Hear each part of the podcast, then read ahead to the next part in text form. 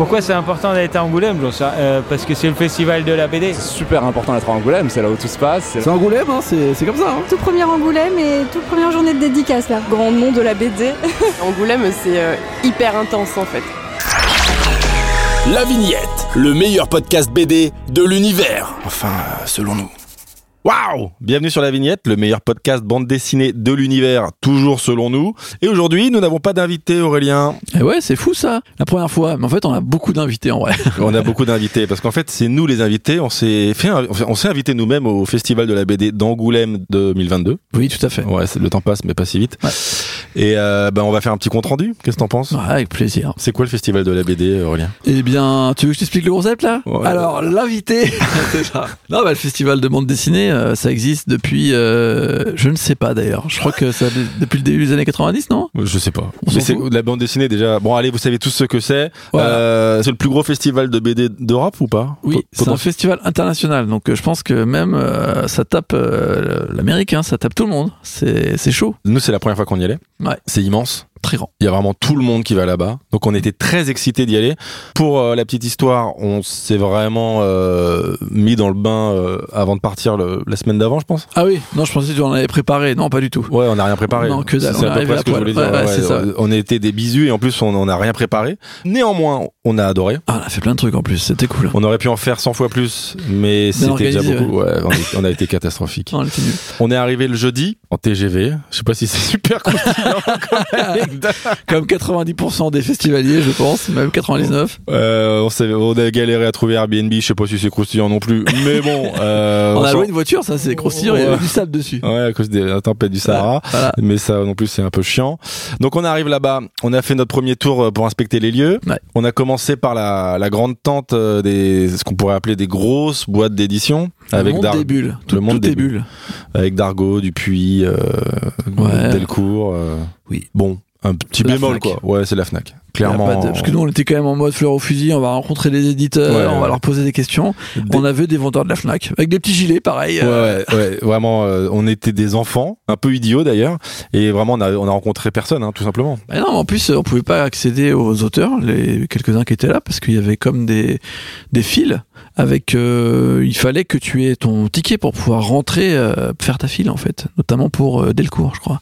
Donc c'était hyper compliqué d'accéder à qui que ce soit. Ouais, et on puis a vu la Fnac quoi. Et puis on connaît pas la tête forcément des auteurs qu'on n'a jamais rencontrés, donc euh, non, des éditeurs encore moins. Cette première étape était un poil décevante et n'annonçait pas forcément euh, un grand festival pour nous. Non, pas ouf, pas ouf. Néanmoins, on s'est rattrapé dans l'autre tente qui s'appelait Parabédé, celle-là, c'est la deuxième qu'on l'a faite, celle-là. la Parabédé où j'ai claqué énormément d'argent. Ah, euh, putain, ça faisait une heure qu'on était là et euh, t'as acheté un diptyque de Tardy signé par Tardy. t'as claqué le budget de la journée, hein, clairement. Voire du week-end. Ça hein. faisait une heure qu'on était là, quoi. Ouais, c'est vrai. C'était bam. Et en allant un peu plus loin dans la tente, comment ne pas commencer enfin un podcast de la vignette par euh, une interview d'un, alors pas de RG puisqu'il est indisponible pour le moment, mais euh, d'un fan? Pas sûr qu'il revienne. Moi j'y crois encore. Hein. Voilà, on a interrogé Olivier Roche qui a écrit des bouquins sur RG. J'ai essayé de lui poser des questions un peu piquantes. J'étais un peu grossier, on peut se le dire. Il a répondu parfaitement. Un boss un boss. Et les mecs savent de quoi ils parlent. Je pense, et je vous le dis, c'est un énorme scoop dans ma vie. Je vais prendre euh, ma carte d'amis d'Hergé. Voilà.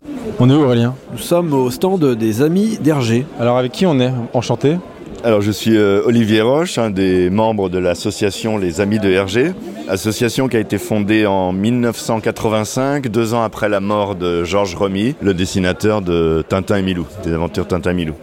Donc 37 euh, ans d'existence, on a 1400 membres dans une vingtaine de pays, on est la plus grosse association euh, tintinophile existante.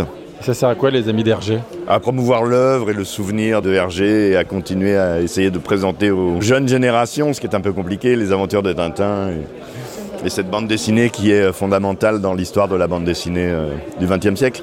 alors puisque Tintin est immortel, est-ce qu'il a vraiment besoin d'avoir autant d'aide pour être promu?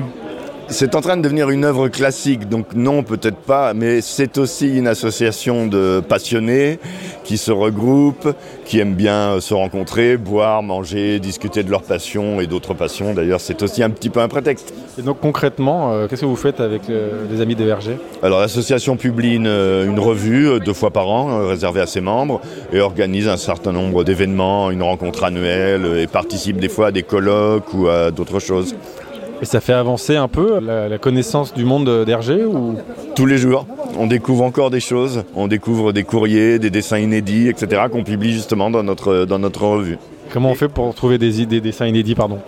Ah bah, des héritages, euh, des gens qui euh, trouvent dans les affaires de leurs parents une dédicace, etc., etc. Il y en a, il y en a tous les jours. Vous feuilleterez la revue, vous verrez que c'est assez étonnant. On en voit aussi beaucoup en vente aux enchères. Hergé est une des valeurs de la bande dessinée qui a fait monter la bande dessinée au niveau du, du marché de l'art avec des sommes assez astronomiques. Alors vous écrivez aussi des livres, on voit sur... Euh, oui, tout à fait. Oui, absolument. Donc j'ai écrit euh, moi-même, je suis co-auteur d'un gros livre qui s'appelle Tintin, bibliographie d'un mythe, qui recense euh, à peu près 400 ouvrages sur euh, Hergé et Tintin. Il faut savoir que Hergé est un des auteurs du XXe siècle sur lequel il y a le plus d'exégèse. On écrit énormément sur Tintin et Hergé. Euh, et puis j'ai coordonné deux autres livres qui sont des actes de colloque, en fait, Tintin aujourd'hui et Hergé au sommet. Ok, donc Tintin c'est vraiment très sérieux. Non. Vous seriez passé ce matin, on était en train de boire des bières et de s'amuser. C'est pas que sérieux. Ça l'est aussi.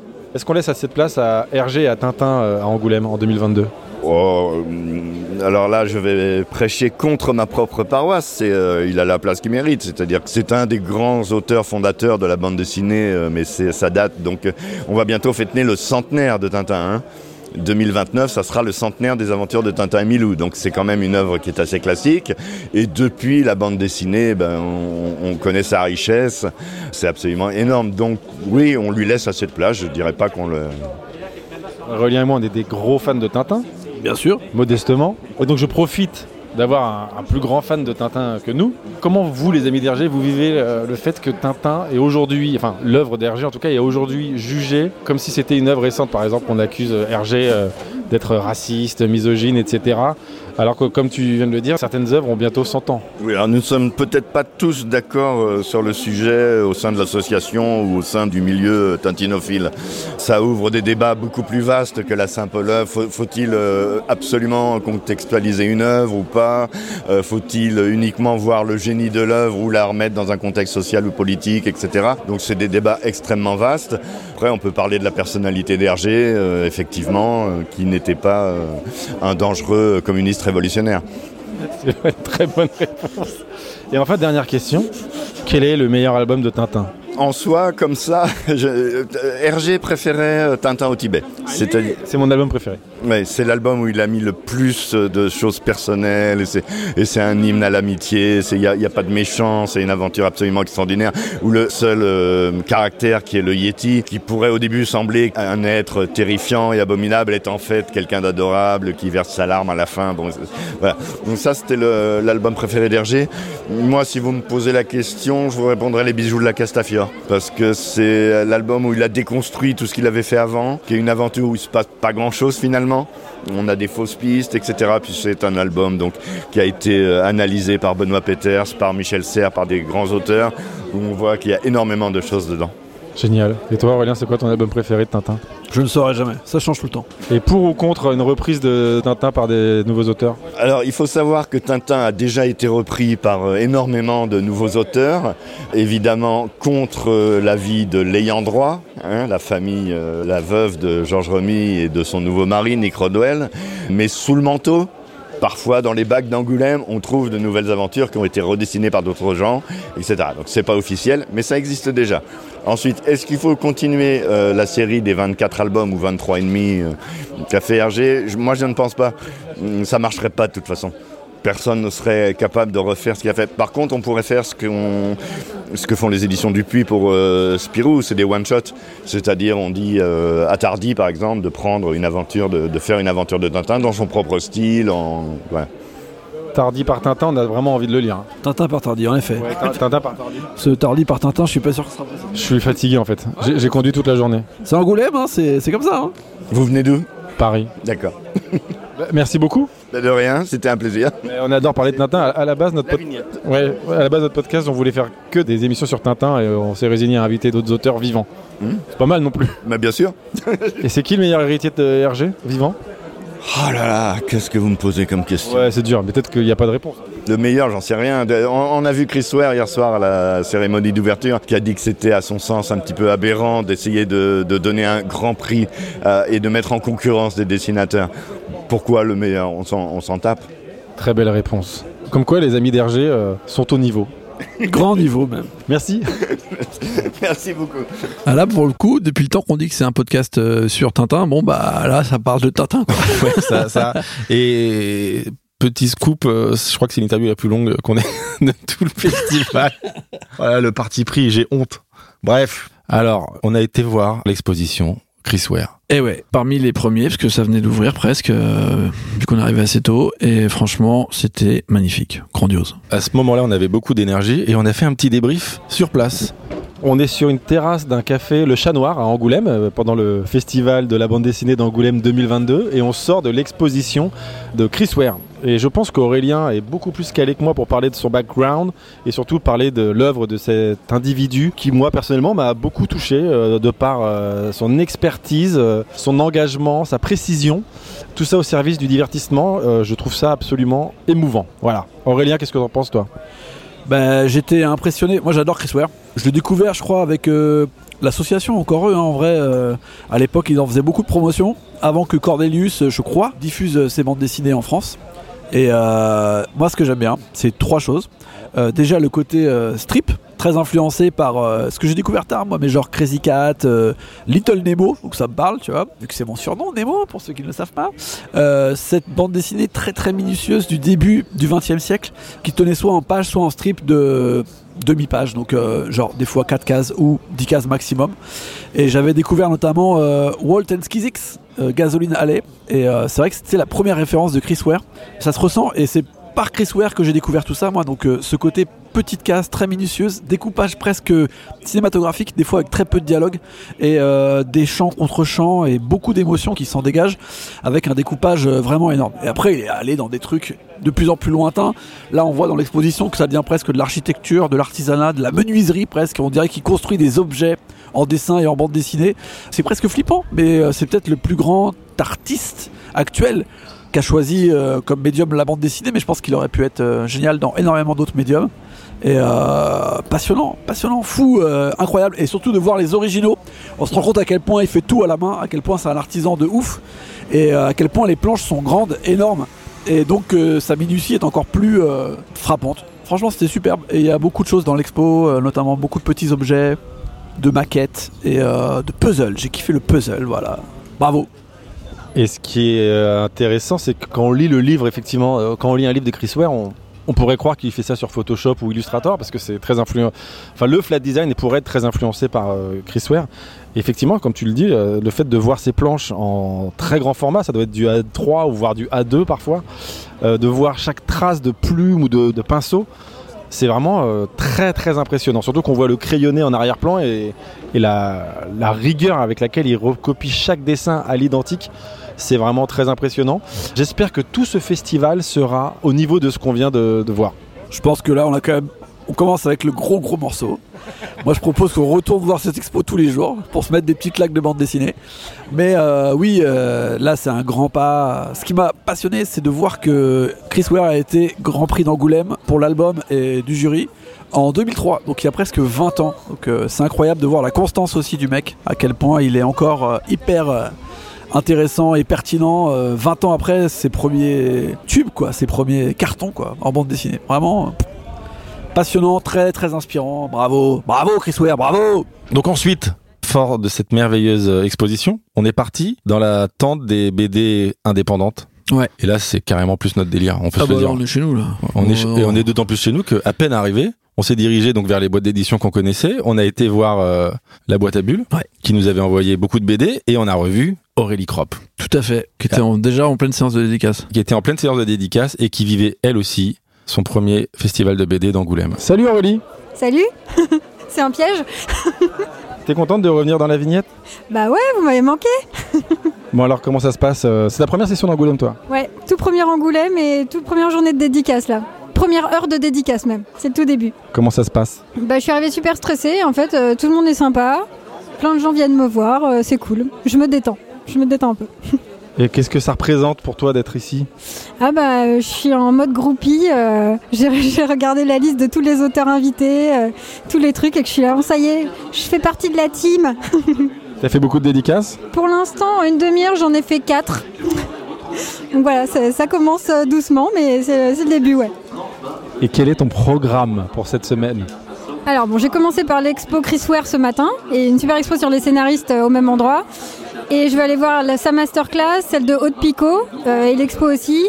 Et il y a une masterclass de Routou Modane euh, samedi après-midi, mais je suis en dédicace, donc je vais essayer un peu de gruger pour voir si je peux pas euh, faire une pause pipi de une heure pour aller la voir. Et puis bah, le soir, boire des coups et discuter avec les autres auteurs et, et refaire ma groupie avec les autres auteurs, comme en journée.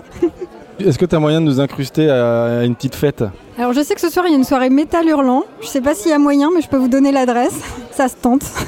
Bon attends, tu connais des gens toi, tu as le bras long, tu peux peut-être nous aider J'ai pas les bras si longs que ça quand même, je suis bien proportionnée, enfin j'espère, mais, mais je peux tenter. Non, je disais, les gens peuvent pas voir les bras, mais c'est vrai qu'ils sont très bien proportionnés. hein. L'art du compliment selon la vignette, on est bon. Merci Aurélie. Eh ben de rien, mon festival. Tu es la première, deuxième invitée de la vignette. Sur le micro-trottoir? Bah, c'est la première fois qu'on a deux fois une invitée. J'espère qu'on est, on est censé en voir d'autres cette semaine, mais c'est la première fois.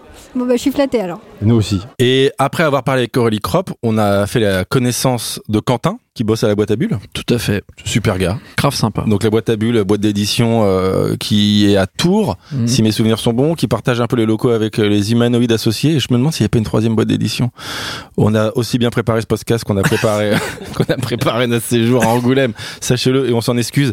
Mais Quentin, super gars, c'est lui qui nous avait envoyé des BD, il me semble, et, et il nous a parlé un peu de son boulot et surtout de son boulot euh, à Angoulême. Et c'est toujours cool de rencontrer des gens passionnés. On est avec Quentin de la boîte à bulles. Ça va Quentin? Ça va très bien, et vous? Ça va pas mal. Euh, Qu'est-ce que tu fais là? Eh bah écoute, euh, on vend sur le stand, on est là pour présenter nos livres euh, au public. On a nos auteurs du coup qui sont là, qui, sont, qui peuvent défendre leurs livres. Et c'est une opportunité pour nous de rencontrer le public et pour eux aussi de rencontrer leur public. Tu peux euh, présenter la boîte à bulles que nous on connaît puisqu'on a reçu Aurélie, mais est-ce que tu peux présenter à nos auditeurs la boîte à bulles? Euh, oui, c'est ça, vous avez reçu du coup comme une comète. Euh, du coup, la boîte à bulles, c'est une maison d'édition qui est centrée sur le récit de vie. Donc, par récit de vie, on entend beaucoup d'autobiographies, comme justement le livre de Aurélie, mais aussi de la biographie, biographie de personnes historiques, biographie de personnes autres. Et aussi, voilà, on est sur quelque chose d'assez littéraire, du roman graphique, transmission de savoir. Voilà. Ça existe depuis combien de temps la boîte à bulles Euh, la boîte à bulles, ça existe depuis bientôt 20 ans. C'est euh, Vincent, Vincent Henry, euh, qui est toujours à la tête de la boîte à bulles. Et là, on a une équipe éditoriale assez jeune parce qu'il a recruté. Du coup, on est deux nouveaux éditeurs à être arrivés avec mon collègue aux réseaux sociaux. Aussi, on a une jeune Elina, on a Antoine à la com, euh, enfin au commercial, pardon. Donc voilà, on a une équipe qui se rajeunit et qui est assez dynamique, c'est sympa. Est-ce que c'est important d'être à Angoulême? C'est super important d'être à Angoulême, c'est là où tout se passe, c'est là où euh, c'est le centre de la BD. Autant pour l'image d'être inscrit dans Angoulême, que autant nous de pouvoir rencontrer des gens, de voir beaucoup de jeunes auteurs qui viennent nous présenter leurs projets. On va même participer au shoot de book, tout ça. Donc oui, c'est super important d'être là. Eh ben, merci Quentin Guy Bereau. Et bah, je vous en prie, et merci à vous pour ce podcast. Est-ce que tu vas nous envoyer d'autres auteurs et d'autres bandes dessinées? Et bah, avec plaisir, j'espère que vous les accueillerez. Toujours partagé. Un plaisir toujours partagé, effectivement. Merci beaucoup. Ensuite, on a continué notre trajet. Et là, on a été voir le stand de nos nouveaux meilleurs amis. Ah, Même pas mal. excellent. Et on a rencontré euh, la Mbappé de leur écurie, qui s'appelle euh, Elisa Marodino, qui vient de sortir une BD qui s'appelle Bébé Fille, qu'on a reçue et qu'on n'a pas eu le temps de lire car on a été très occupés. Mais il paraît que c'est exceptionnel et elle fait un- une entrée fracassante dans le business. Donc euh, une jeune autrice, euh, assez timide mais passionnée et comme tous les auteurs qu'on a croisés jusqu'à maintenant, passionnante. Comment ça va Elisa? Ça va très bien et vous? Ça va très bien. Alors, est-ce que tu peux te présenter? Je m'appelle Elisa Marodino, j'ai 23 ans et euh, j'ai sorti mon premier livre euh, il y a un mois, première BD qui s'appelle Bébé Fille, avec euh, même pas mal. Et euh, j'ai fait d'autres euh, petites illus, notamment la couverture de la BD de Squeezie. Ok, Lucas Auchard donc. C'est ça, exactement. Bah, elle pèse dans le game. Bah, c'est fou Comment s'est passée cette couverture? Ben, euh, c'était. euh, en fait, il y avait beaucoup, beaucoup de personnes sur ce projet-là. Et moi, j'ai fait la couverture euh, sans vraiment savoir ce qu'il y avait dans le livre. Donc, euh, c'était un peu spécial, mais euh, je suis super contente de la peinture euh, que j'ai. Enfin, j'ai fait de la couverture à la peinture, du coup. Et euh, c'était euh, assez chouette euh, comme travail. Et alors, Bébé Fille, c'est ta première BD Ouais, c'est ça. De quoi ça parle euh, Alors, c'est des petites histoires euh, en six cases autobio, assez euh, débiles, et voilà, sur mon enfance, sur ma famille, sur voilà, des petits trucs qui me sont arrivés. En fait, c'était un exercice de la... quand j'étais à la FCNDBD à Renoir à Paris. on nous avait demandé de faire des petites histoires autobio euh, un peu en écriture automatique, en mode euh, écrivez des trucs sur votre vie. J'en avais fait un petit zine et je l'ai apporté à même pas mal et elles ont rigolé et elles ont fait tu veux pas qu'on en fasse un livre? Et voilà. Que tu saches que nous, euh, dans la vignette, on adore les éditions Même Pas Mal. Qu'est-ce que ça fait d'être une jeune autrice de chez Même Pas Mal? Bah, c'est trop bien parce que on s'entend super bien. C'est trop cool de travailler avec Même Pas Mal. elles sont à mort derrière moi. C'était super drôle, super cool. Des très bonnes amies. Dernière question, tu t'en tires très bien déjà, sache-le. C'est la première fois que tu viens à Angoulême?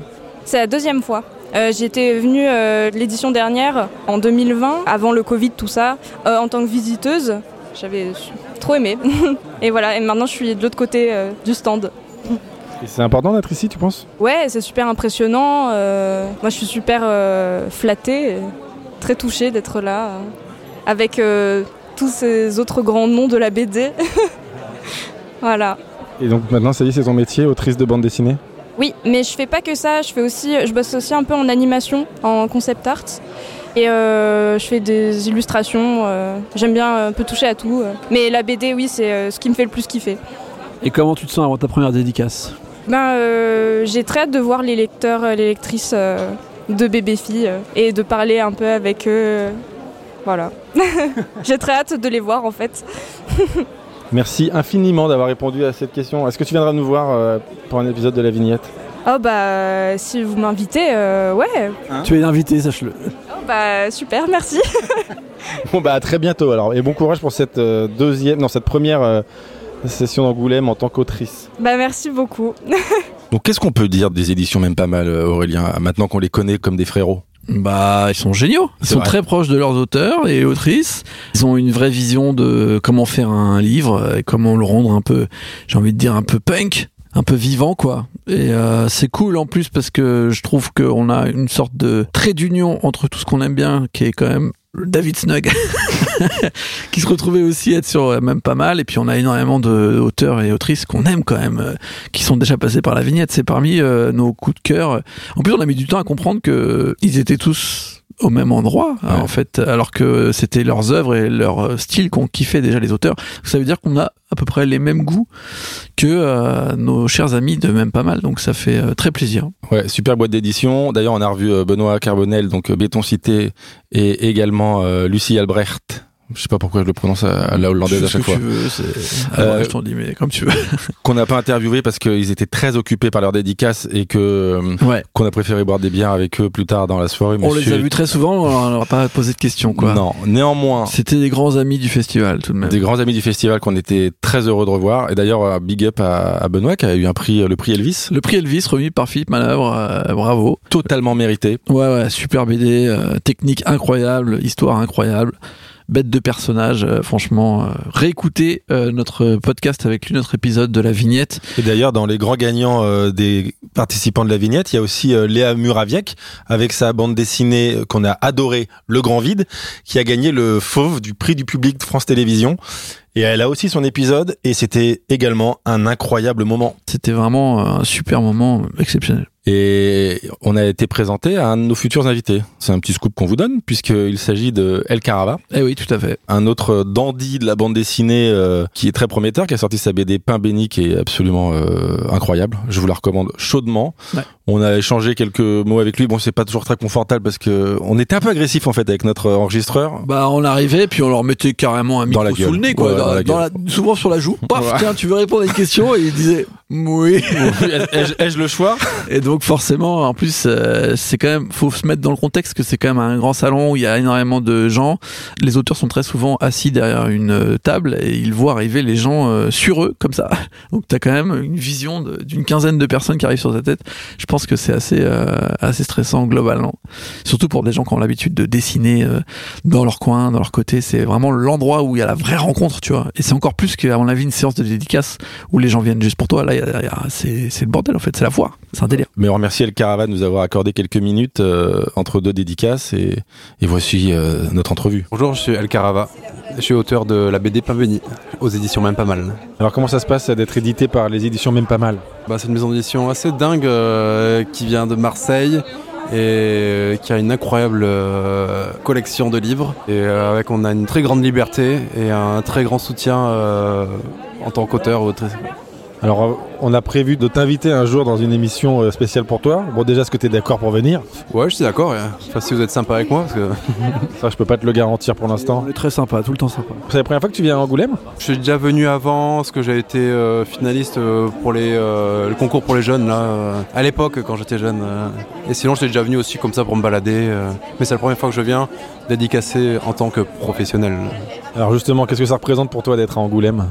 Eh bien, c'était très fantasmé à l'époque, mais finalement, au cours des années, au cours des festivals que j'ai fait, euh, finalement, c'est assez euh, sympa, quoi. tu vois, les amis et tu vois du public, mais finalement, il n'y a rien de transcendant au final. Tu penses que c'est vraiment important d'être euh, ici, à Angoulême? Je pense que c'est important de voir ces lecteurs ou, ces lectrices et voir aussi les collègues et ses éditrices. c'est plutôt ça qui est important. Que ce soit Angoulême ou pas, c'est pas important. Bon bah cool. C'est quoi ton programme euh, pour ces prochains jours? Chaque deux jours, du coup je vais dédicacer juste euh, cet après-midi, enfin jusqu'à 19h et après de 13 à 16, sinon faire des expos, euh, boire des bières, faire des siestes parce que je suis un peu fatigué aussi. Est-ce que tu as un spot un peu à nous, nous indiquer pour faire des siestes? Comment Est-ce que tu as un spot pour nous, à nous indiquer pour faire des siestes? Parce qu'on est un peu crevés nous aussi. Ouais, c'est la villa même pas mal en fait, qui a une petite maison pour, avec plein de petites chambres pour dormir. On savait pas ça. Ils ont une villa, c'est classe quand même. On savait que ça marchait même pas mal, mais pas à ce point-là. Ok, bon à savoir. On dirait pas comme ça, mais si. Euh, si, ça se voit, ça fait très riche euh, comme stand. On le, on le voit pas parce que c'est pas filmé, mais non, non, bien sûr. Mais merci beaucoup. Bah de rien, merci à vous. Du coup, on t'attend à bientôt euh, dans un épisode de la vignette alors. Ça marche, on se retrouve à Pantin. Ok, ça marche, merci. Le, gars est, tellement fou qu'il a acheté, je pense, ce qu'il nous a dit dans une brocante, les espèces de lunettes 3D avec des disques à diapositive qui tournent là. Et bah, il s'est juste fabriqué bah, sa nouvelle pompe d'image. Une partie de pain béni, euh, en 3D. séquence de pain béni en 3D, c'était assez fou. Mais faut le suivre sur Instagram parce qu'il est, il est complètement fou. Il fabrique des cartes euh, de jeux de rôle, d'un jeu de rôle qui n'existe pas, où il dessine ses collègues de, de la bande dessinée et il a fait un petit euh, vlog BD de, de son passage à Angoulême. C'est vraiment un gars ultra créatif et c'est pour ça qu'on adore d'ailleurs cette tente parce qu'ils sont tous un peu fous et et c'est ultra divertissant, ultra passionné. Enfin bon, ça on n'arrête pas de le dire, mais on kiffe quand même. On est quand même allé essayer de draguer euh, les mastodontes de la tente euh, des Indés, ouais. à savoir euh, Cornelius dans un premier temps. Tout à fait. Bon, on n'a pas eu de scoop, mais c'est toujours intéressant d'avoir leur avis. Ouais, ouais, ouais. Grosse édition dans le monde de l'indépendant, comme tu le dis, avec beaucoup de traductions de patrimoine, des trucs hyper intéressants, notamment euh, Mizuki, tous les Mizuki qui sont chez eux, tous les Crumb, euh, énormément de super bandes dessinées chez eux. Quoi. Non, c'est super boîte d'édition. Et on a parlé avec Adèle, qui a été absolument euh, adorable de nous accorder quelques minutes parce qu'ils étaient très occupés chez Cornelius. Bonjour, donc moi je suis Adèle des éditions Cornelius. Je m'occupe de la communication, de la presse et de plein d'autres choses pour les éditions Cornelius. Alors tout le monde connaît les éditions Cornelius, mais pour les quelques personnes qui connaissent pas, est-ce que tu peux présenter cette euh, célèbre boîte d'édition légendaire? Alors bah, les éditions Cornelius, c'est une maison d'édition qui s'est créée en 1991. On a fêté les 30 ans l'année dernière. On édite principalement de la bande dessinée, quelques livres d'illustration également. On a une éditoriale qui est plutôt euh, axée autour euh, de la création de nouveaux auteurs, mais aussi de la traduction avec des auteurs américains, japonais chinois, espagnols, peu importe. Et euh, on a aussi beaucoup travaillé sur la dimension patrimoniale de la bande dessinée en rééditant bah, des ouvrages ou des auteurs qui étaient un peu passés à la trappe de l'histoire. Voilà. Et euh, on se caractérise par une, aussi euh, un soin particulier à apporter euh, à l'édition. On essaye de faire des livres beaux. Ils sont beaux, ils sont beaux les livres Cornelis? Oui, c'est un grand succès. Et alors, tout le monde dit que c'est important d'être à Angoulême parce que c'est ici que tout se passe, mais il se passe quoi? Bah, il se passe, si, il se passe des trucs. Nous, par exemple, on a une exposition autour de Shigeru Mizuki, un auteur qu'on a publié et dont on a beaucoup travaillé pour le faire connaître en France. Ben ça déjà, je pense que c'est assez exceptionnel d'avoir la chance de voir des originaux de cet auteur. Voilà. Et puis sinon, bah, il se passe plein de trucs, des rencontres, des gens, des livres, euh, je sais pas moi, voilà. Des retrouvailles aussi. Tu serais deg de louper une session d'Angoulême? Non, franchement, c'est euh, l'année dernière, il n'y a pas eu et c'était le plus beau euh, moment de ma vie, quoi. J'étais ravie. Ok. C'est juste que nous, Angoulême, c'est hyper intense en fait. C'est des jours de et des jours de préparation, beaucoup de fatigue et beaucoup de travail. Beaucoup de satisfaction ou pas?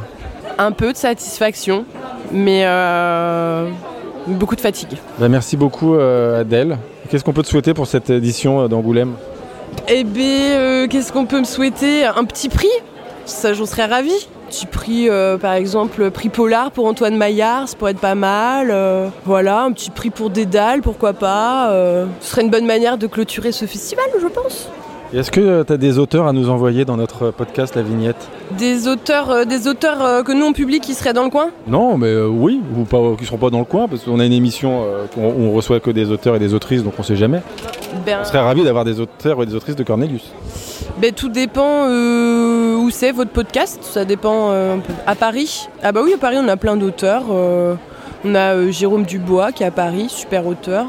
Éric Veillé, super auteur, dont on a réédité un petit livre là, qui va être sur le festival aussi. Non mais à Paris, on sait bien que tout se passe à Paris maintenant, non?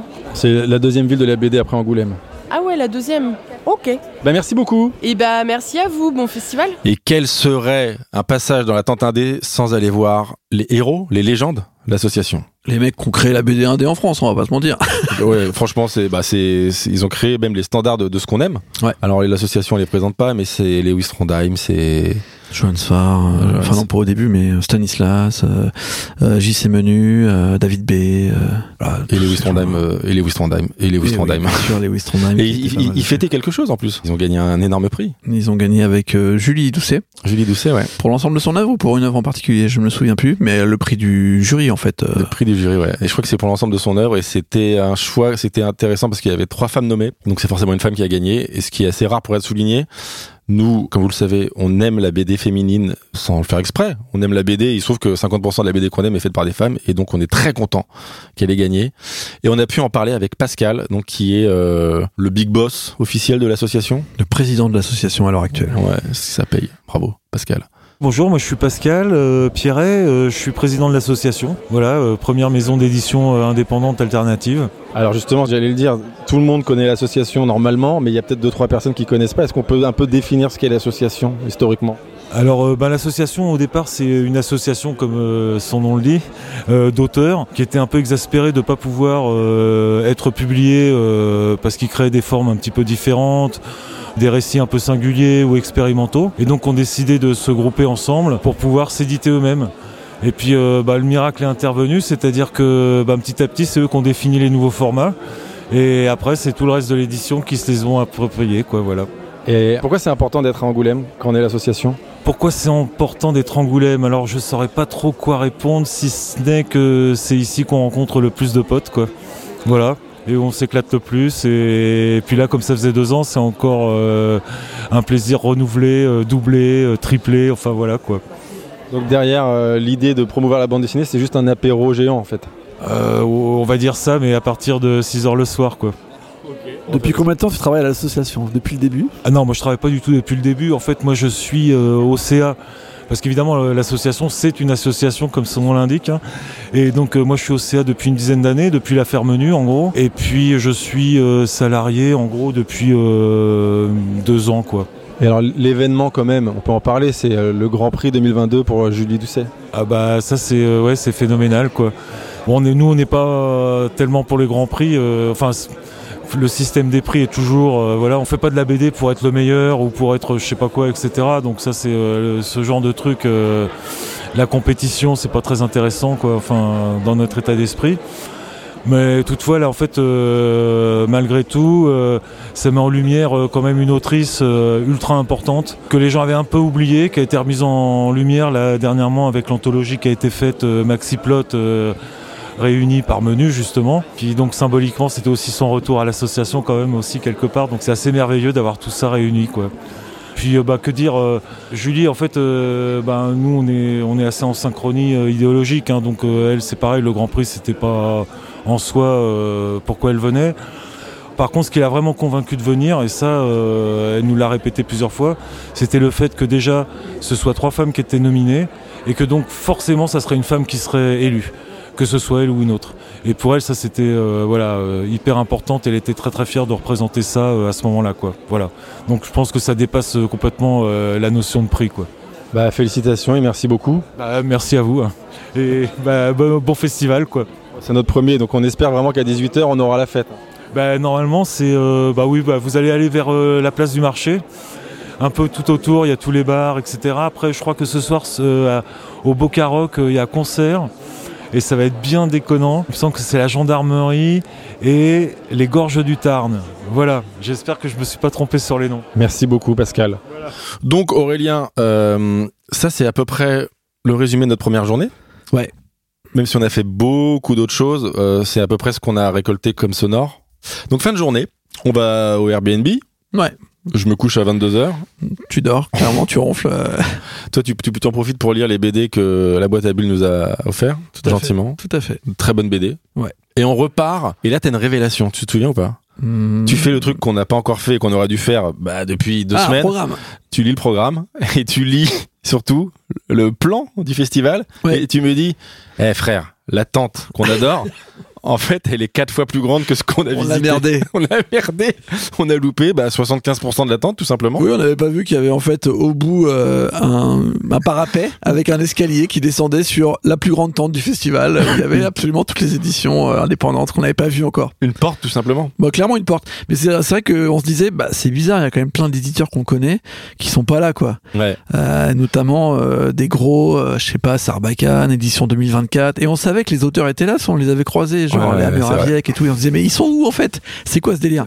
Bah, juste la porte, il fallait ouvrir une porte quoi. Et là, c'était la porte du bonheur. Tout à fait. Donc on franchit cette porte ouais. et on tombe, comme par magie, sur David Snug, en train de ah. dédicacer. Comme par hasard. David Snug, on le rappelle, c'est notre frérot. C'est le premier épisode de la vignette absolument, il faut absolument aller écouter cet épisode qui est, merveilleux. C'est le parrain. C'est le parrain. C'est le parrain d'ailleurs, mais c'est le boss en même temps. Bah du coup, on a discuté un peu avec lui. Qu'est-ce qui se passe Aurélien? Eh bien, on retrouve David Snug en pleine dédicace. Ça fait plaisir. Comment vas-tu, David? Hein, Je sais pas. Euh, tu m'as demandé comment ça va, c'est ça Et c'est parce qu'en fait, je t'entends pas, vu que tu es loin et que tu parles dans le micro. Et ça va super, c'est super, le festival, tout ça, super. Euh, on est ravis de te revoir parce que tu étais notre premier invité, notre parrain et notre premier fan, du coup, c'est ce que tu nous dis J'ai tout écouté depuis, toutes les émissions. C'est laquelle t'as préférée Emily Glisson. Et alors, comment ça se passe euh, cet Angoulême? Ça se passe bah, euh, bien, parce que déjà, c'est le début, donc on n'est pas fatigué. Et puis euh, j'ai euh, un nouveau livre qui est super. C'est ça, on m'a dit dans les questions, tu passes jamais à la question, tu réponds en parlant de ton livre. C'est ça les pros maintenant. Écoute, on est ravis de retrouver un professionnel. en tout cas, c'est un super livre, puisqu'on l'a lu. Et pourquoi c'est important d'être à Angoulême? Euh, parce que il y aura un montage? D'accord, ok. Pourquoi c'est important d'être à Angoulême? Euh, Parce que c'est le festival de la BD. Personnellement, si j'étais festivalier, je viendrais pas. Hein. Mais en tant qu'auteur, euh, j'aime bien parce qu'on euh, voit des copains qu'on voit jamais parce qu'il n'y a pas une usine. En fait, la BD, c'est pas une usine à hauteur, c'est des gens qui bossent chez eux. Et du coup, là, on voit les gens. C'est bien. Est-ce que tu as un plan soirée à nous refiler pour ce soir? Ah ouais, tiens, il y a un groupe qui s'appelle Équipe de foot qui joue je sais pas où. ok, merci du tuyau. Et à quelle heure? À 22h. Mais ils m'ont envoyé un message. Salut, ils m'ont envoyé un message. Bon, écoute, on, fera le tour des bars pour aller voir. On joue ce soir et on, est, on a déjà joué. Moi, je joue dans un groupe. Faut que je le précise là. Trotsky Nautique. Vous savez, Trotsky Nautique. Et on a déjà joué avec eux. Et euh, du coup, ils ont vu parce que comme euh, je suis super, j'ai Instagram, j'ai mis mes horaires de dédicace sur Instagram. Et ils m'ont envoyé un message pour me dire Ah, mais nous, on joue à Angoulême, faut que tu viennes. Tu vas y aller. Et je vais y aller du coup. Je pense. Enfin, si c'est comme hier, euh, ça va foirer, mais.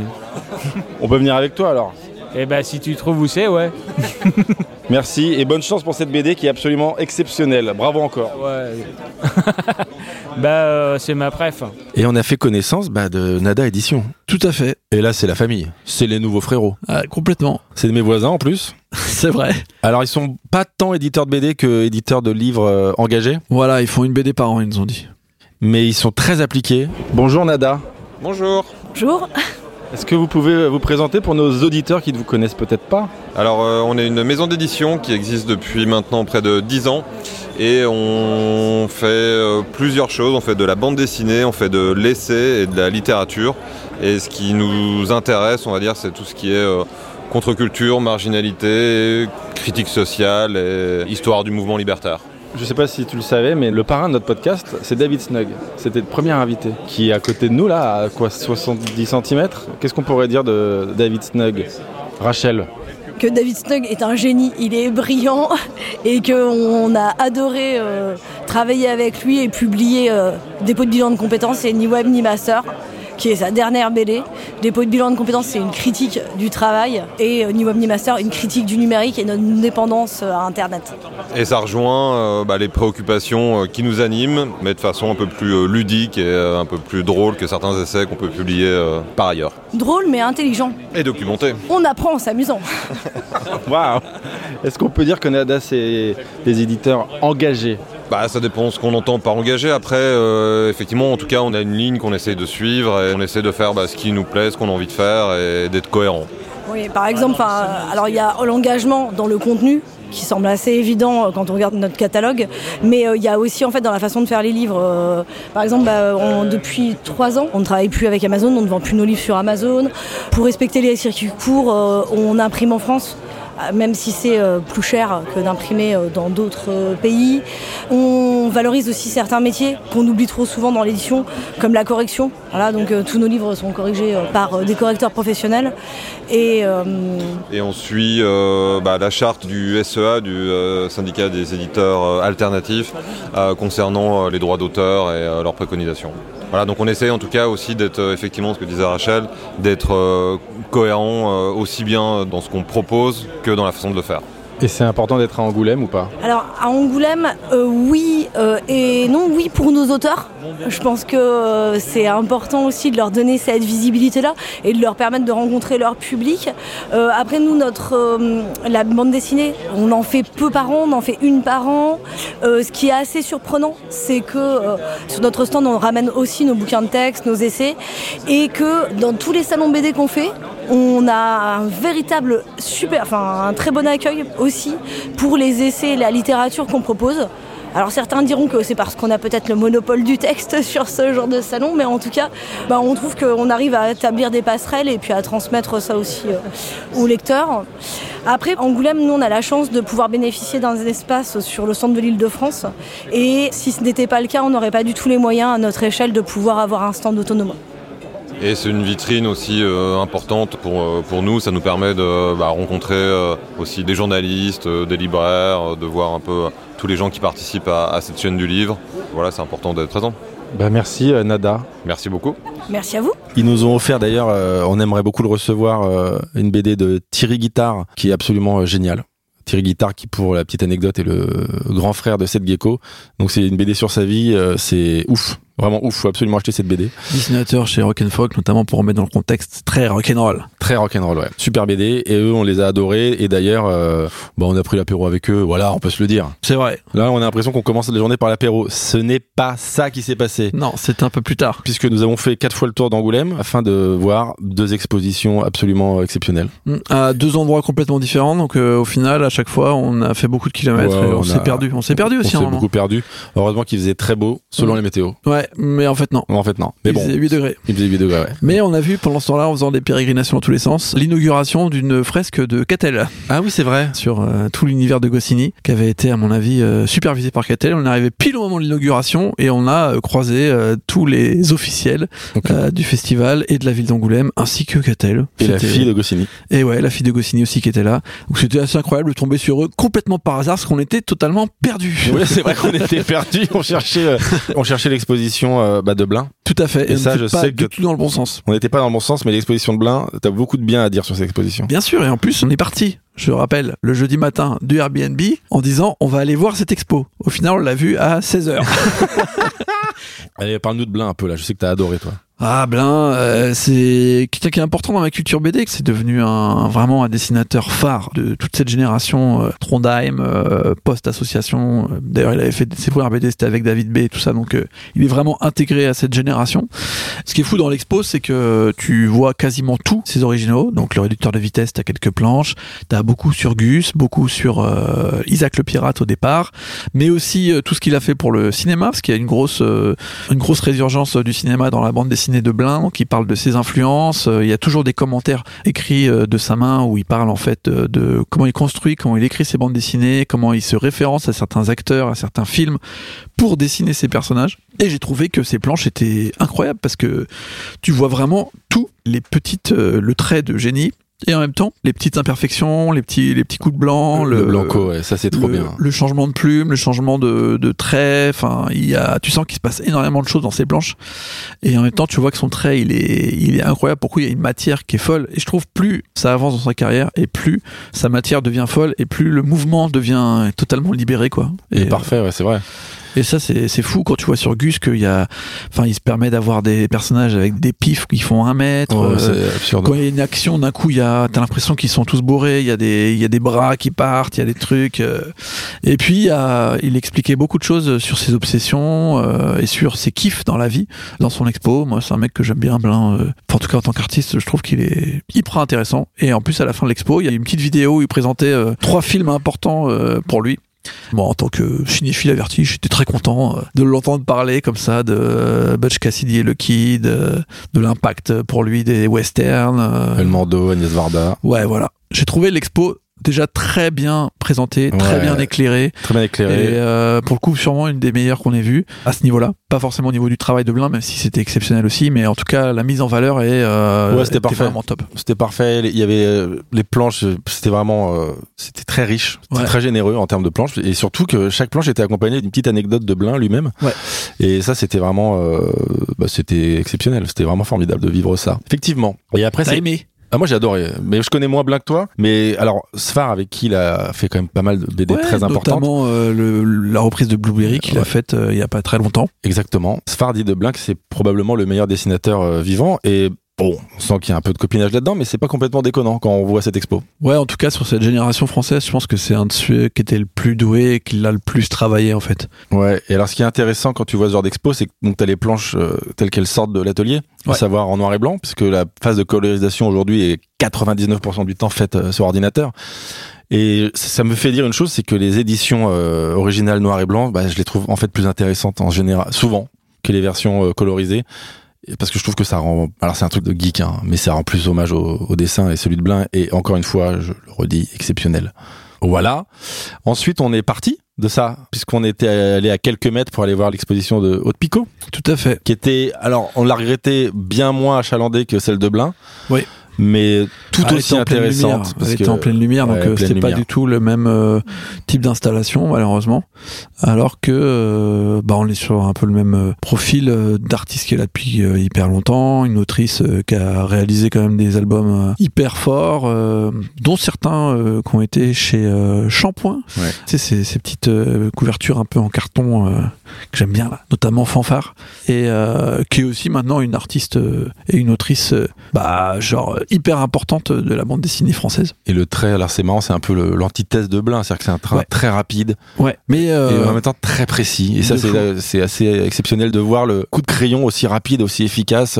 Ouais. Ces petites recherches dans les marges, c'est, bah, c'était génial, tout simplement. Ouais, en fait, moi, c'est ça que j'ai vraiment aimé, c'est que tu sens que là, on est sur, euh, comme tu dis, juste un trait avec une intention hyper importante. Donc, euh, vraiment plus de l'illustration de base que euh, du dessin avec grave de matière et tout. Mais toutes les petites recherches qu'il y a euh, de personnages dans les marges ou à l'envers dans les pages, c'est là où j'ai trouvé que c'était hyper, bah, hyper touchant et même euh, tu vois les intentions qu'elle cherche à avoir sur chaque euh, disposition, décor ou des petites façons. Enfin, c'est même fou avec si peu de traits d'offrir autant d'émotions, je trouve. Ça, c'est ce que j'aime bien. Je trouve ça un, un côté un peu à la Sampé, tu vois, où genre Exactement, Sampé. C'est plus du dessin de New Yorker un peu, je trouve. Ouais. Ou alors euh, euh, japonais style euh, mes voisins les Yamada, tu vois, où c'est vraiment juste quelques petits traits qui te donnent une émotion sans forcément beaucoup de décor. Ouais, ouais, non, Et, mais c'est- c'est- ça, je trouve ça minimaliste et c'est fou. Ça frôle la. C'est virtuose, voilà. Ouais. C'est ça, c'est virtuose. Autant de précision avec si peu de traits, c'est assez fascinant.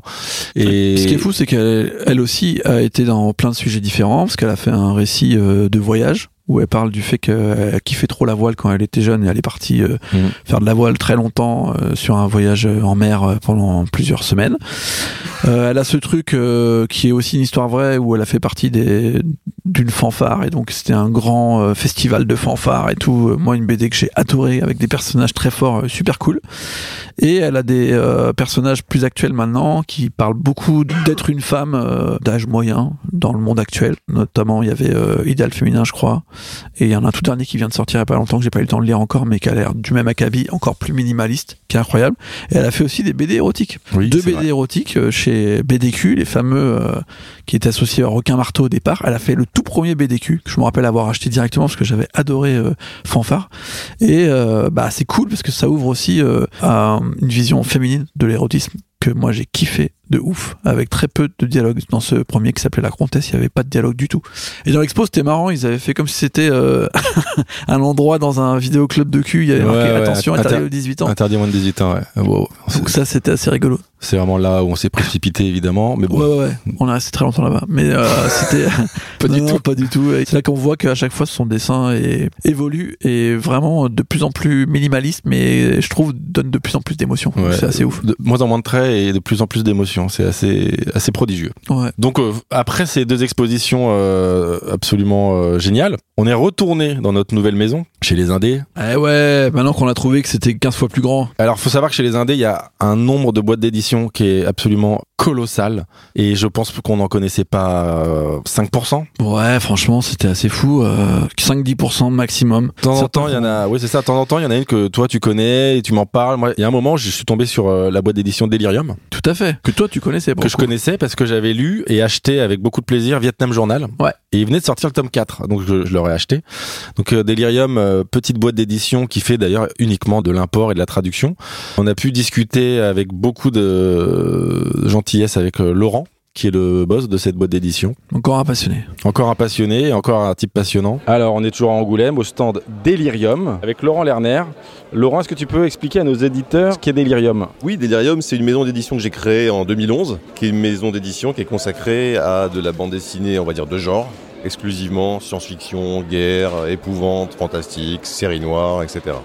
Donc voilà, on a aujourd'hui un catalogue avec, euh, je dirais, plus de 70 titres, avec notamment des gros titres, hein, comme les derniers travaux de Richard Corben qui a été Grand Prix à Angoulême en 2018. Et puis des séries euh, qui ont très très bien tourné, que les gens connaissent, comme Judge Red, voilà, comme Next Men de John Byrne, le, grand euh, dessinateur des X-Men, des Fantastiques, etc. Donc voilà.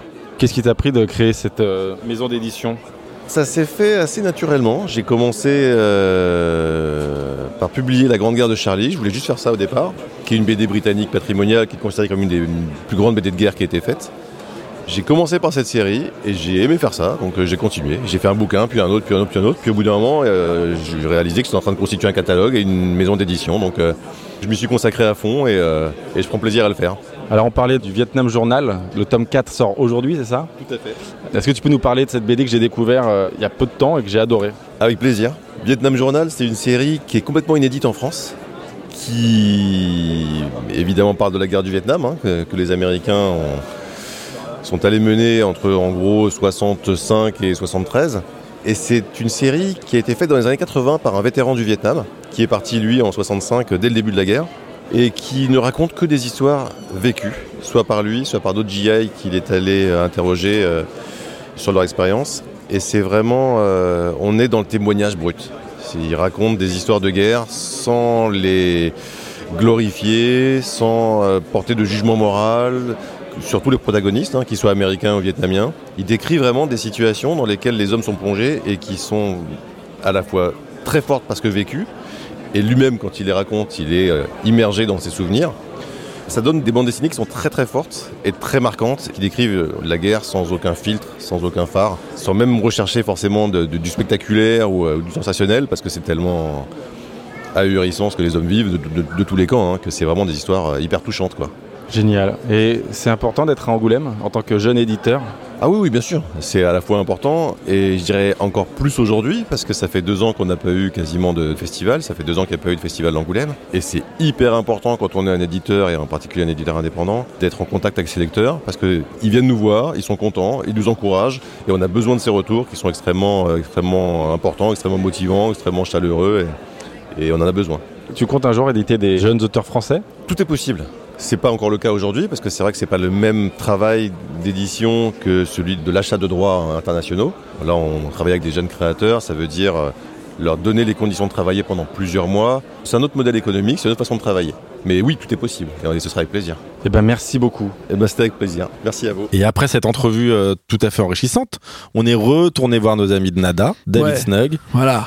Et l'apéro euh, dont on parlait tout à l'heure a commencé. C'était à ce moment-là, ouais. Et là c'est bah là c'est c'est la foire tout simplement. Ouais, c'est ouais. que les gens qui n'ont pas le badge donc pas nous puisque nous avions un badge Ouais. euh, sortent Partent. Et là, c'est. et les bouteilles de vin sortent. Oui, oui, il y avait, il y avait surtout les indépendants suisses là, qui, qui faisaient une dégustation. Donc il y avait énormément de gens avec nous. euh, on, on faisait des allers-retours entre euh, Nada et la dégustation des Suisses. Et on a retrouvé d'ailleurs Lisa Mandel là-bas. On a retrouvé Lisa Mandel qui nous a refait une petite séance d'ASMR, ni plus ni moins. Voilà, on n'a pas eu euh, beaucoup plus d'informations, mais en même temps, on vient, on vient de la recevoir et vous aurez le- la chance d'écouter l'épisode dans, dans quelques semaines. Alors, on est en direct avec Lisa Mandel en train de se bourrer la gueule. Je suis pas encore bourré, je n'ai bu que deux arak. Je le prononce bien pour que mes amis libanais n'aient pas honte de moi.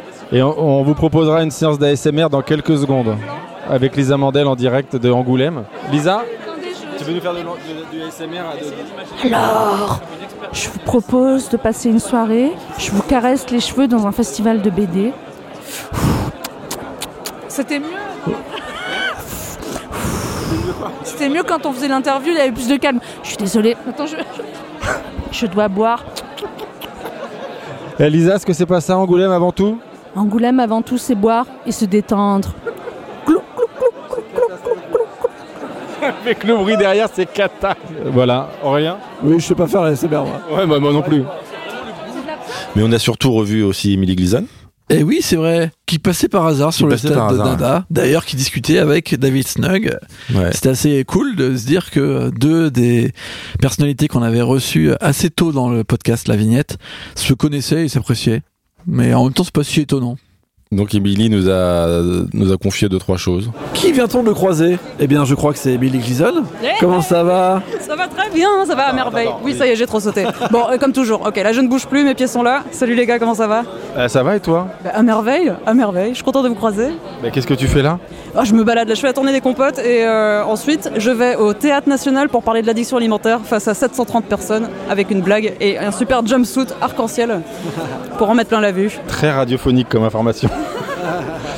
Et tu sais de la BD dont tu nous parlais quand tu étais venu sur le sucre, c'est ça Qui est sorti? Euh, elle va sortir et c'est devenu un peu sur l'addiction alimentaire. C'est plus le sucre, mais c'est notamment les food addicts. Euh, et ça va être un docu-fiction au sein d'un groupe de soutien, comme les alcooliques anonymes. Ça se trouve en France, en Angleterre, aux États-Unis, en Australie, un peu partout dans le monde. Et euh, c'est des gens qu'on ne connaît pas et qui ont euh, ce truc et les liens qui est euh, d'être euh, food addict. Voilà. C'est la première fois que j'essaye d'en parler et de le pitcher, donc je m'entraîne un peu, je suis désolée. C'était bien. Ouais, c'était magnifique. On a compris, c'était très, très très bien. Et alors, euh, est-ce que c'est important d'être à Angoulême, Émilie? Ah ouais, oui, non, c'est même vital, essentiel pour euh, la bienséance, pour pas devenir folle. Ça me fait vraiment plaisir de revoir en vrai tous les gens qui m'ont amené jusqu'ici. Et juste, c'est comme une grande famille, je sais pas comment le dire autrement, mais Angoulême, euh, c'est une deuxième maison. Où quoi que je fasse, où que j'aille, je rencontre des gens que j'aime, donc euh, je vais pas m'en plaindre. C'est pas assez souvent dans l'année finalement. Et, euh, ça devrait être tous les week-ends. Non, là, j'en pourrais plus, et donc on, on s'éviterait tout ça, une, une horreur. Non, non, en vrai, c'est bien une fois par an, parce qu'on en profite à fond du coup. Là, tu viens de nous dire que tu vas dessiner pendant la remise des faux. Oui, avec Anne Simon, donc on sera euh, installé dans un canapé et on va rebondir en fonction des différents prix qu'on ne sait pas, qu'on ne sait toujours pas. Et euh, on stresse un peu parce que c'est de l'impro face à tout le milieu de la BD, mine de rien, donc faut pas faire de faux pas, mais euh, on se fait confiance. Tu sais déjà un petit peu quel type de personnage tu vas dessiner? T'as déjà un peu un bestiaire en tête ou pas? Le, le chat de Trondheim, sûrement. non, j'ai demandé si je pouvais le reprendre et euh, l'idée c'est de m'amuser avec, de faire. des- Je pense qu'on m'a pris parce qu'ils connaissent mon style, donc autant garder un- sans être trop pipi caca, quelque chose de léger et d'humour. Et on verra. Là, pour le coup, c'est vraiment euh, trou noir pour moi pour l'instant. Mais euh, bon, ça ne peut pas mal se passer. Et tu as aussi sorti il y a peu, je sais pas si elle est sortie exactement, mais je sais qu'elle est en prévision, un BDQ chez Requin Marteau. Il est sorti en septembre, il s'appelle L'origine du monstre. Il y a une encre thermosensible sur la couve, donc si tu la frottes, il y a tous les poils qui disparaissent. C'est assez rigolo. Et euh, ouais, ouais, ouais, elle est sortie, elle marche bien, les gens, bon, bon retour, et je suis très contente parce que euh, j'avais peur de faire un truc un peu trop cul et olé olé, mais mettre ça sur l'arche de Noé avec tous les animaux sur Terre, c'était plutôt rigolo.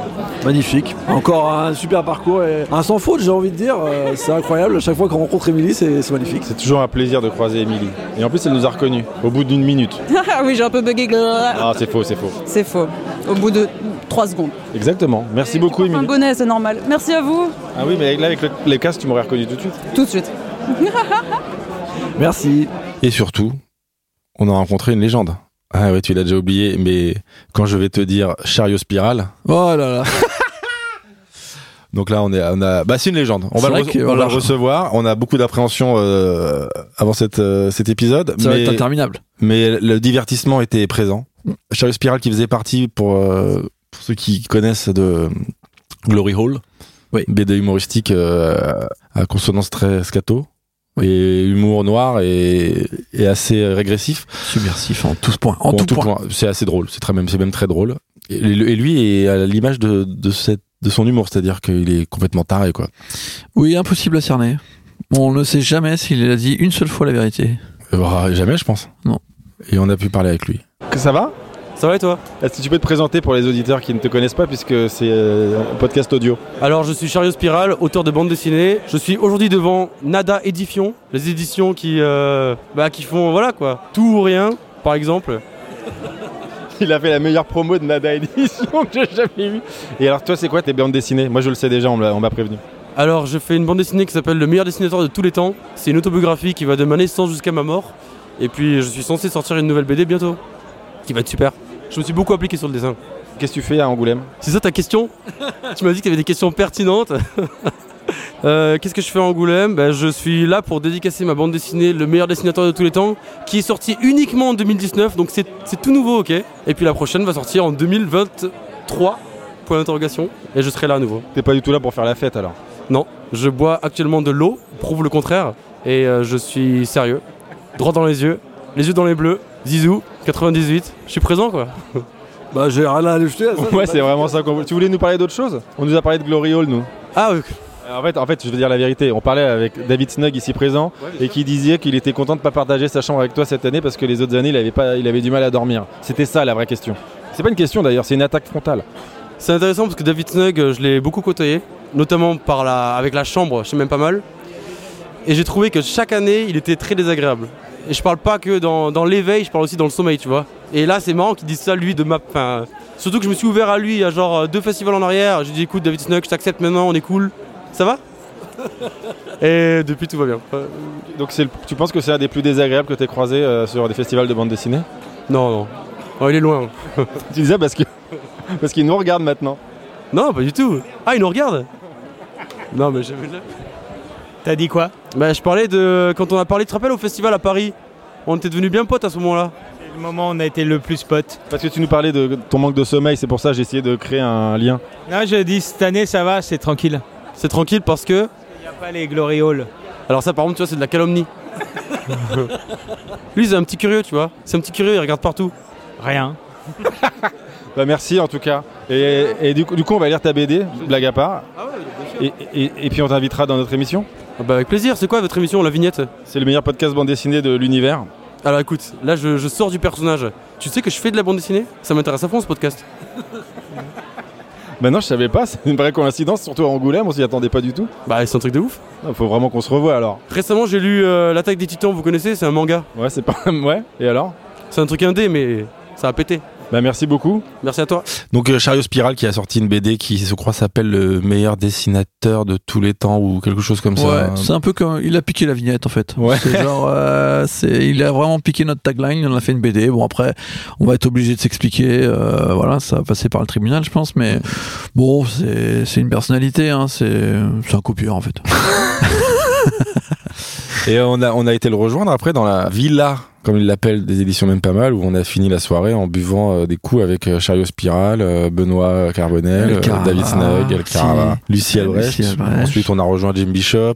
Tout à fait. On a fait des tours, on a fait des tours d'Angoulême. On, On, en a fait, des, on a tours fait des tours d'Angoulême. Mais on a passé une super soirée. Donc, on s'est réveillé pour notre troisième journée à Angoulême. Et on est parti voir l'exceptionnelle exposition de Mizuki. Ah, Shigao. Alors, on peut le dire tout de suite, la mise en scène de l'exposition n'était pas à la hauteur de celle de Blin. Néanmoins, Il y avait elle moins de était- place. Elle était transcendée par la richesse de la carrière. quoi. C'est Eh ben, colossal. surtout, vu qu'on n'a pas préparé. On était à un moment où il y avait énormément de gens à Ouais, cette expo, donc vrai, on a fait la très, queue. très Et donc forcément, t'as moins de temps pour euh, profiter. Les éclairages étaient un petit peu moins bien réussis que sur Blin, mais c'est vrai que par contre, euh, pareil, le fait d'être très proche des originaux de Mizuki, c'était impressionnant sur euh, bah, le trait, le... La virtuosité. Ouais, franchement, c'était assez incroyable. Les planches, elles sont. On dirait que c'est exactement tel que tu les vois après imprimé. Enfin, il y a rien qui est modifié tellement c'est fou dans dans le contexte.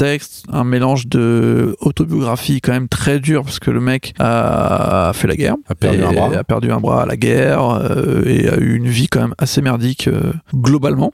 Puis est devenu une méga star de la BD, enfin du manga pour le coup, avec des personnages fantastiques, étranges, jusqu'à ce qu'on sache jamais si vraiment ils pensaient qu'ils existaient ou pas. C'est-à-dire que je pense que jusqu'à la fin, les gens pensaient qu'il était fou. C'est fou parce que malgré ce côté un peu euh, pirate, bizarre, le mec est parti vivre en, je sais plus si c'était en Nouvelle-Calédonie ou je sais pas quoi, il a vécu, euh, enfin, il en parle dans sa BD là, il, il est parti vivre là-bas ouais. pendant 10 ans, je crois. Quasi comme un mec de là-bas, quoi. Mais parce que nu. il est reparti vivre là où il a combattu les Américains. Exactement. Ouais, c'est surréaliste. En Nouvelle-Guinée, dans une des, euh, en Nouvelle-Guinée, je crois. Et tu vois, bon, t'as l'impression de dire un manga comme t'en as lu mille depuis, alors qu'en fait, le gars est juste un précurseur hors Ouais. norme. Et surtout, tu vois le, le niveau du gars quand il avait 15 ans, les peintures qu'il faisait, c'est n'importe Ouais. quoi. Il faisait des caricatures de sa famille, c'était genre euh, incroyable. Ouais, c'est incroyable. C'est vraiment un immense artiste. Moi, j'en avais pas pris la mesure avant cette exposition, donc c'est pour ça que c'est important. Et encore une fois, de voir le trait sur le papier tel que tel que le dessin est sorti le- de l'atelier, c'est moi je trouve ça émouvant, vraiment. Ouais, ouais, et puis c'est très tôt en plus dans la bande dessinée, c'est-à-dire qu'on parle souvent nous de la Hergé. franco-belge en disant voilà, euh, ils étaient là euh, dans les années 50, c'était des méga stars, bah eux aussi en fait, à l'après-guerre. Et ouais, c'est quand ils ont créé dans les années 60 euh, Kitaro et tout ça, bah c'était des, des monstres de bande dessinée qui vendaient des milliers et des milliers d'exemplaires. Ils ont fait des empires, sauf que bah on n'en avait pas conscience parce que c'était au Japon quoi. Mais euh, voilà, c'est l'équivalent de Franquin, quoi. C'est un monstre. Ouais, ouais, ouais, complètement. Et l'expo était vraiment réussie pour ça parce que il y a aussi tout son délire autour des yokai qui sont genre des sortes de fantômes, démons euh, qui viennent euh, du folklore japonais qu'on a à un moment essayé de faire disparaître dans l'après-guerre quand le Japon a essayé de se moderniser et qui est revenu après dans les années 60 et 70 au goût du jour. Et euh, Mizuki a fait partie vraiment de bah, des mecs qui ont remis en place euh, tout cet esprit euh, japonais. Il est hyper important pour euh, énormément de choses. Et j'ai trouvé ça super cool que Angoulême et que le festival le mettent en, en avant à ce point-là. Parce que ça fait quand même pas mal d'années qu'il est décédé et que ça vaut le coup de, de revoir tout son œuvre, franchement. Ça vaut le coup. Et d'ailleurs, on remercie Cornelius de faire ce travail d'édition de ces bandes dessinées. Et d'ailleurs, je les remercie moins d'avoir pris mon argent puisque je leur ai acheté le bouquin de l'exposition ainsi que Opération Mort Ouais. que tu m'as chaudement recommandé. Grand livre. Et les, les planches sont absolument euh, prodigieuses. Ouais, ouais, ouais, c'est un des premiers à vraiment faire de l'autobiographie déjà au Japon. Euh, il en fait dès la fin des années 70. Et donc, Opération Mort, c'est soi-disant un récit de fiction, mais en fait, euh, c'est lui à 90% dans le merdier euh, côté japonais de la guerre contre euh, les Américains dans les années 40. Et après, il y a la vie de Mizuki, qui est chez, aussi chez Cornelius, qui, elle, Trois tomes. reprend absolument tout, et qui est un peu le, le fil euh, conducteur de tout ce qu'il a fait, parce que ça parle aussi de sa grand-mère, là, dont il a aussi fait une bande dessinée, avec tout un truc autour du fantastique. Tu vois les yokai à l'intérieur, comment lui il avait l'impression qu'il y avait des yokai et comment il s'est un peu inventé un monde tout seul dans sa tête quoi. Oui, alors c'est intéressant parce qu'on l'apprend euh, un peu dans l'exposition, c'est que l'autobiographie à la japonaise, euh, elle a deux grilles d'écriture. Ouais, tout à fait. Donc il y a une grille, lui il a adopté cette grille d'écriture qui est de de pas parler des faits, mais de son ressenti. Donc il adapte les faits à son ressenti, en tout cas de ce que ses souvenirs euh, lui ont laissé comme ressenti. Grave, et c'est super intéressant. Justement, ce qu'a fait les éditions Cornelius, c'est qu'à la fin, il y a des dates il y a euh, des astérisques sur absolument euh, tous les faits.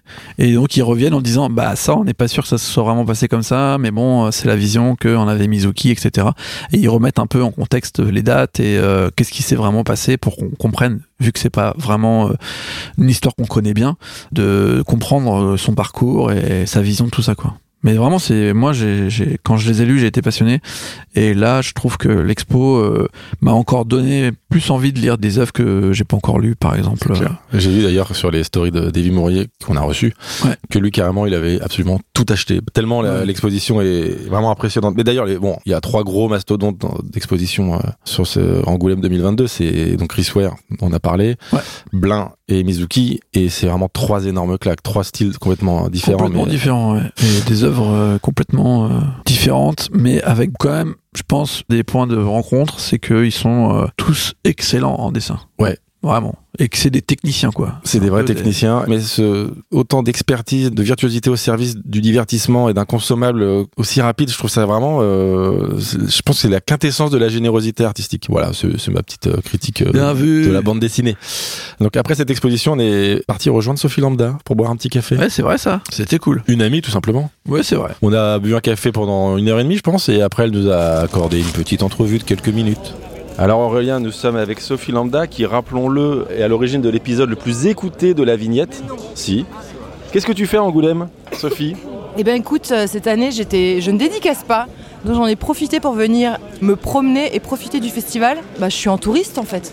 Et c'est la première fois que j'ai le temps de me promener, de tout visiter et de, voilà, de profiter du festival. Autrement comme euh, auteur euh, qui dédicace et qui n'a pas le temps.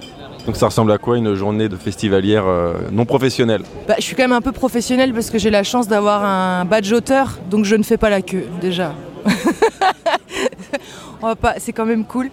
Et bah du coup j'ai eu le temps de faire absolument, euh, non pas toutes les expos, mais je crois qu'hier j'ai fait 4 ou 5 expos. J'ai fait l'expo Goldorak, j'ai fait l'expo de Lolita Séchant, et puis quoi d'autre? J'ai bu des coups, on va pas se mentir.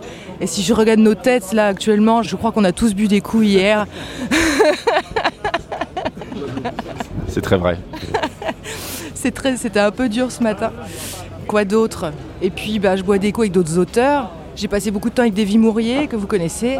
Puis voilà, on parle boulot, on s'entraide, on... on parle beaucoup boulot quand même. On parle beaucoup boulot. Est-ce que c'est important d'être à Angoulême quand on est autrice de bande dessinée? Bah je trouve, je trouve. Après, au début j'étais un peu vexée de ne pas être invitée.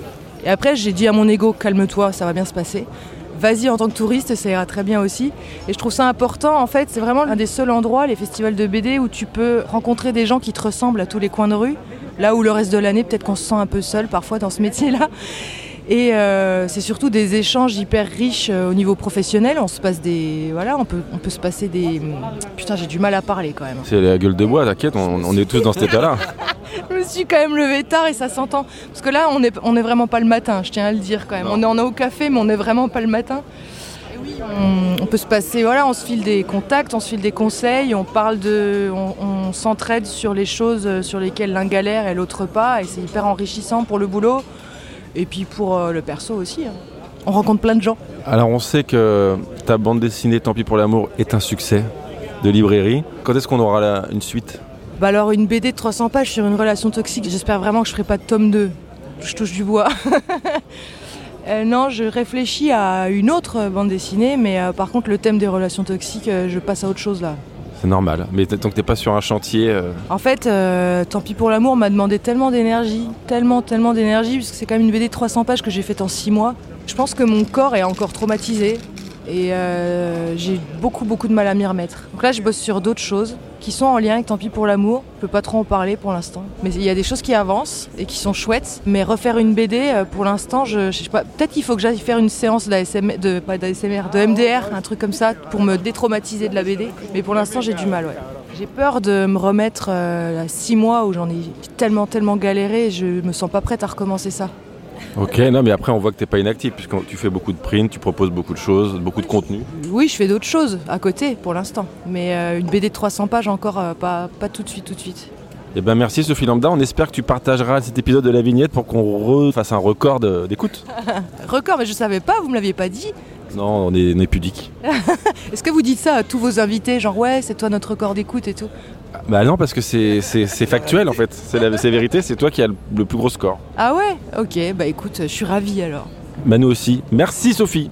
Merci à vous. Donc malheureusement pour nous, on a dû partir euh, le samedi et on s'est dit que c'était mieux parce que voilà, euh, on éviterait la foule. Alors bon, c'est le moment de faire un peu le bilan de cet Angoulême. On s'est surtout rendu compte que c'est à ce moment-là que ça commençait réellement. Oui. Et surtout que là, On on, est vous parle parti, des, euh. on vous parle des quatre expositions avec celle de Pico, mais il n'y a pas que ça, puisqu'on est aussi allé voir celle de Lolita Séchant et de Camille Jourdi, qu'on a beaucoup aimé. Ouais. C'est moins important en termes de quantité, mais c'est vraiment, c'était tout aussi passionnant. Et super belle disposition en plus. Super belle disposition. C'était dans un genre une sorte de château là, un hôtel particulier.